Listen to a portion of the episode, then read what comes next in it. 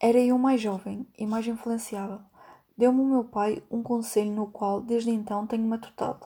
Sempre que tiveres vontade de criticar alguém, sentenizou. Lembra-te de que nem todas as pessoas deste mundo tiveram as mesmas oportunidades que tu tiveste. Não disse mais nada, mas sempre fôramos estranhamente comunicativos, ainda de que de uma forma reservada. E eu compreendi que ele quisera dizer muito mais do que aquilo. Consequentemente, tenho a tendência para acautelar todos os ju juízos de valor, um hábito que me desvendou muitas naturezas curiosas, mas que também me vitimou com muitos aborrecimentos de morte. A mente retorcida é rápida a detectar e a apegar-se a esta característica quando ela surge numa pessoa normal.